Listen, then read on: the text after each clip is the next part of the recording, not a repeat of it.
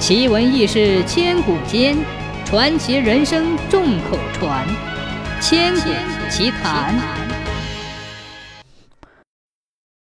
三国时期的吴主孙权，既是一个有雄才大略的人，又是一个很有风趣的人。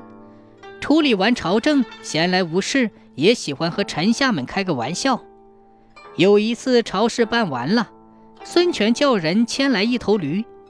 这头驴的脸上挂了一张纸，上面写着“诸葛子瑜”。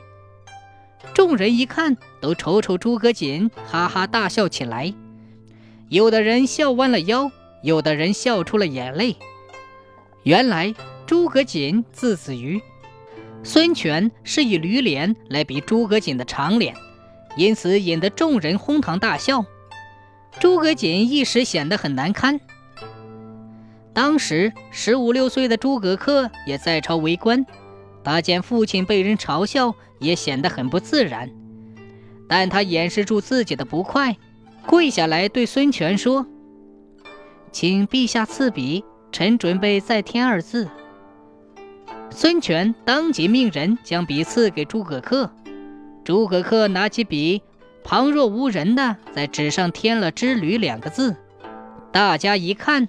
满座称奇，孙权下令，驴归诸葛瑾所有。